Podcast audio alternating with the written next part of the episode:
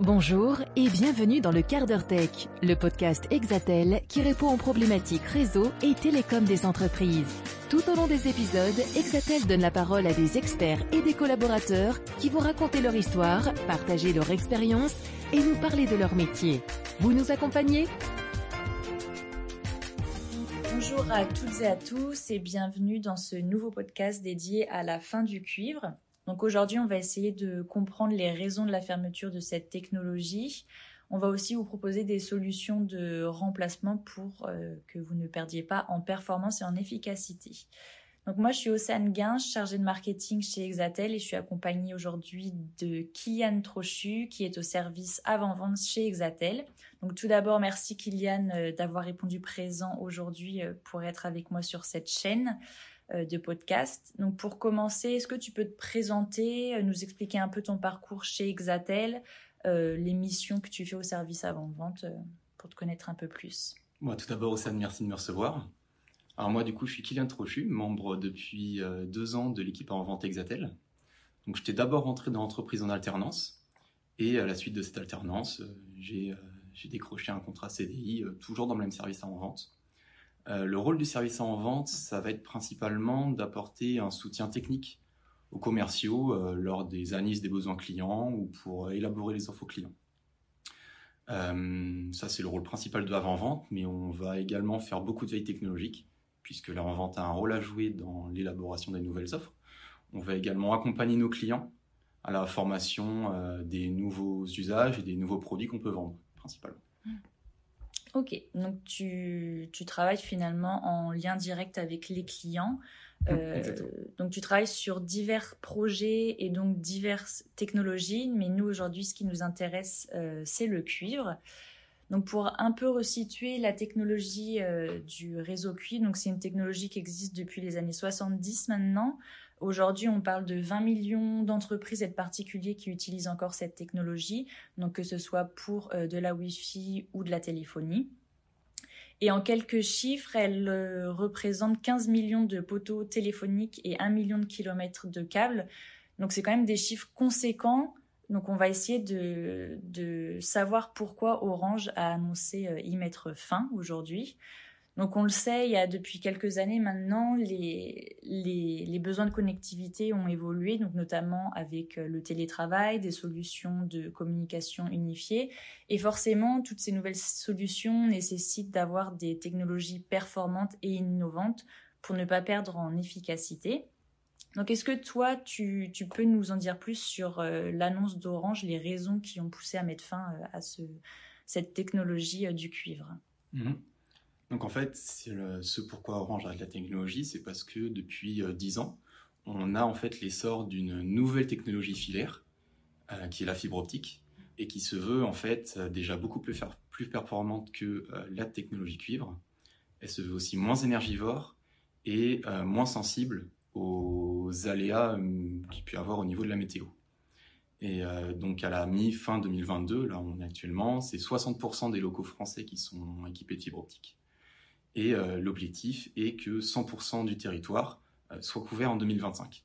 Et donc dans ce contexte, en fait, euh, maintenir deux réseaux filaires n'avait plus du tout de sens. Et c'est ce pourquoi Orange a décidé d'y mettre fin. D'accord, ok. Donc moi, comme je l'ai dit précédemment, il y a encore de nombreuses entreprises qui utilisent ce réseau, et tu nous l'as évoqué précédemment aussi.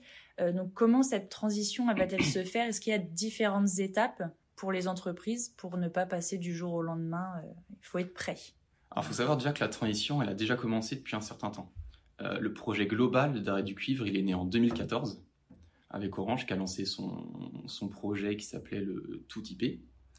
Et la première grande phase de l'arrêt du cuivre, ça a été euh, l'arrêt du réseau téléphonique commuté, qui se basait également sur le cuivre. Et cet arrêt, en fait, il s'est fait en deux étapes. La première étape, ça a été la fin de la commercialisation euh, des nouveaux accès téléphoniques cuivre. Euh, cette étape, elle a eu lieu en novembre 2018. Et la seconde, ça, a été enfin, ça va être la mise hors service de l'ensemble de toutes les lignes actives, de téléphonie. Euh, donc cet arrêt, en fait, il va se faire par zone géographique. Et on va prendre l'exemple de Concarneau, qui, dans six de ses communes aux alentours, a déjà fait cette transition.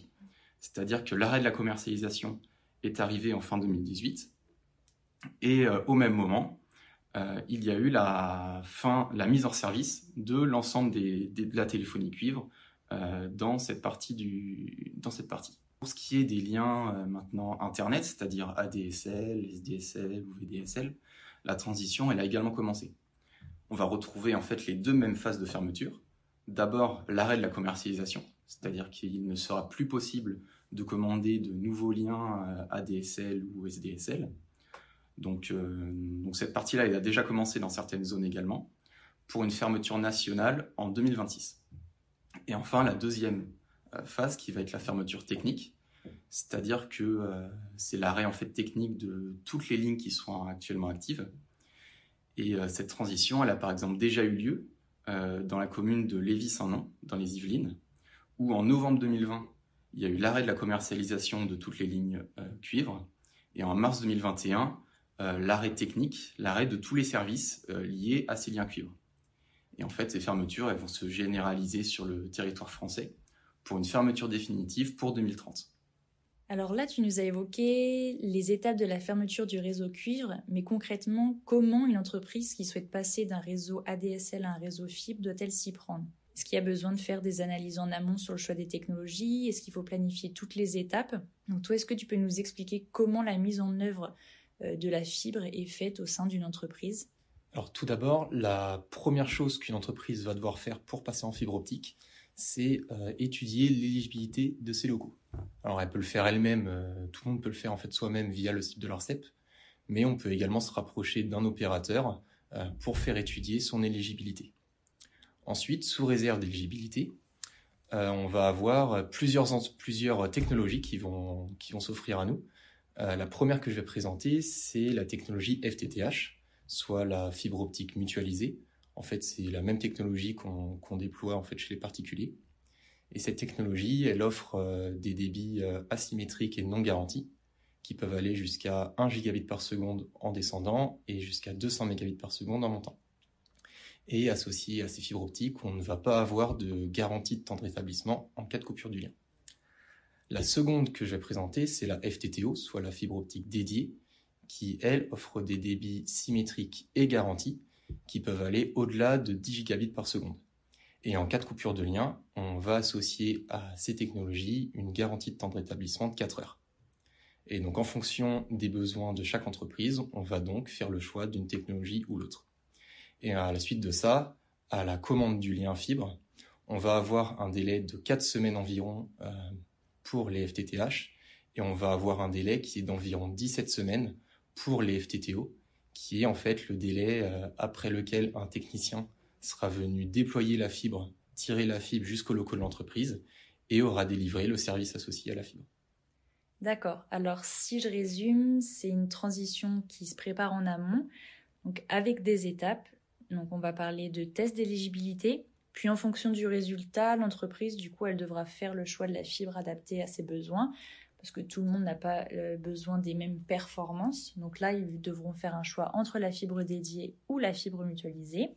Donc tu l'as évoqué dans une précédente question, la fermeture du réseau cuivre est en cours. Tu nous as parlé de la fibre en solution de remplacement, mais est-ce qu'il y a une autre solution pour les entreprises qui ont commencé leur transition vers une technologie autre que le cuivre? Comme on l'a évoqué au début du podcast, euh, l'arrêt du cuivre euh, a eu lieu parce, grâce à l'essor d'une nouvelle technologie qui est la fibre optique. Donc bien sûr, euh, en termes de réseau filaire, la transition, elle va se faire au niveau de la fibre optique.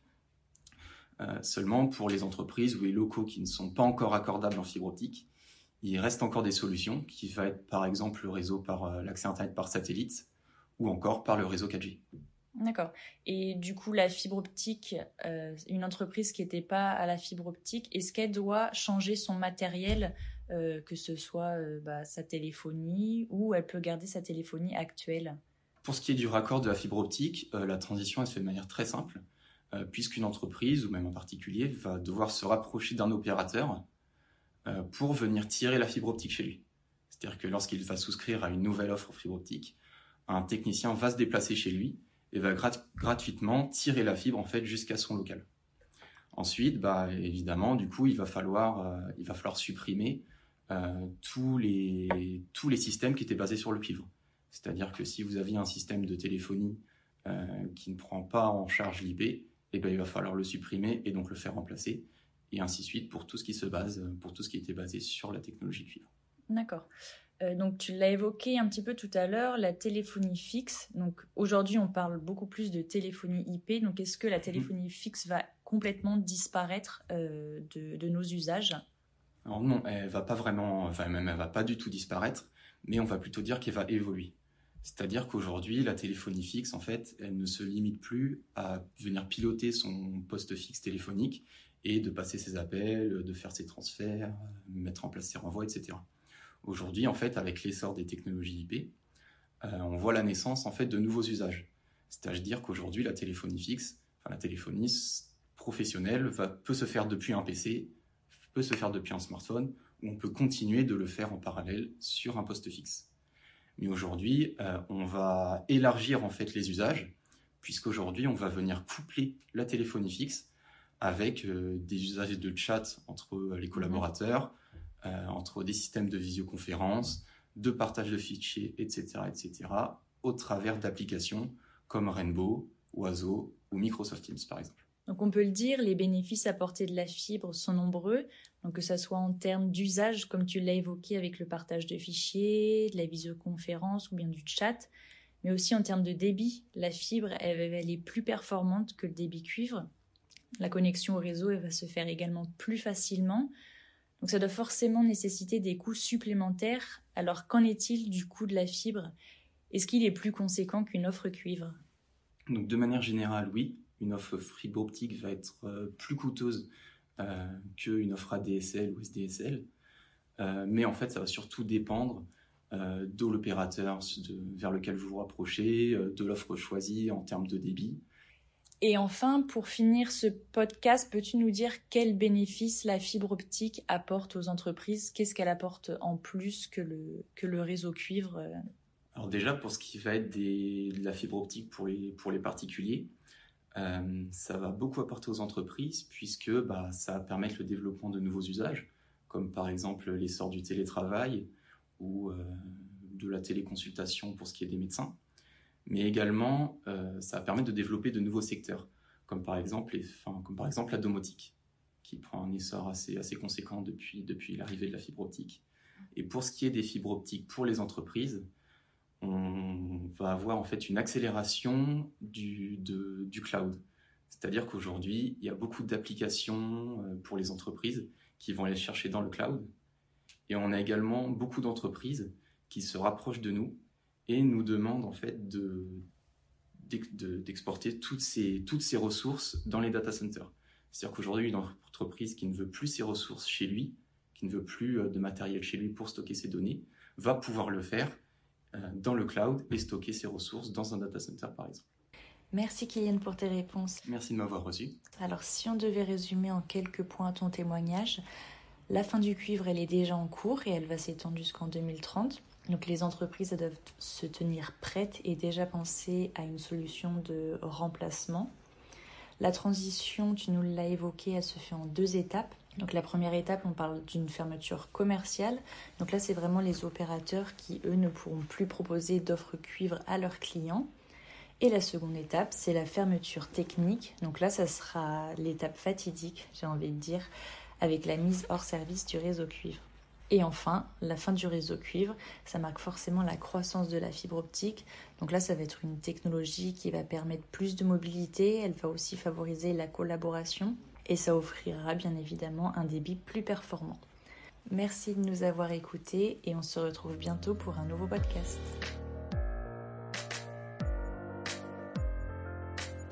Merci d'avoir été avec nous dans le quart d'heure tech. Si cet épisode vous a plu, n'hésitez pas à réagir, à vous abonner ou à vous inscrire à notre newsletter pour ne pas manquer les prochains podcasts. Pour suivre notre actualité, rendez-vous sur notre page LinkedIn ou sur notre site internet exatel.fr. À bientôt!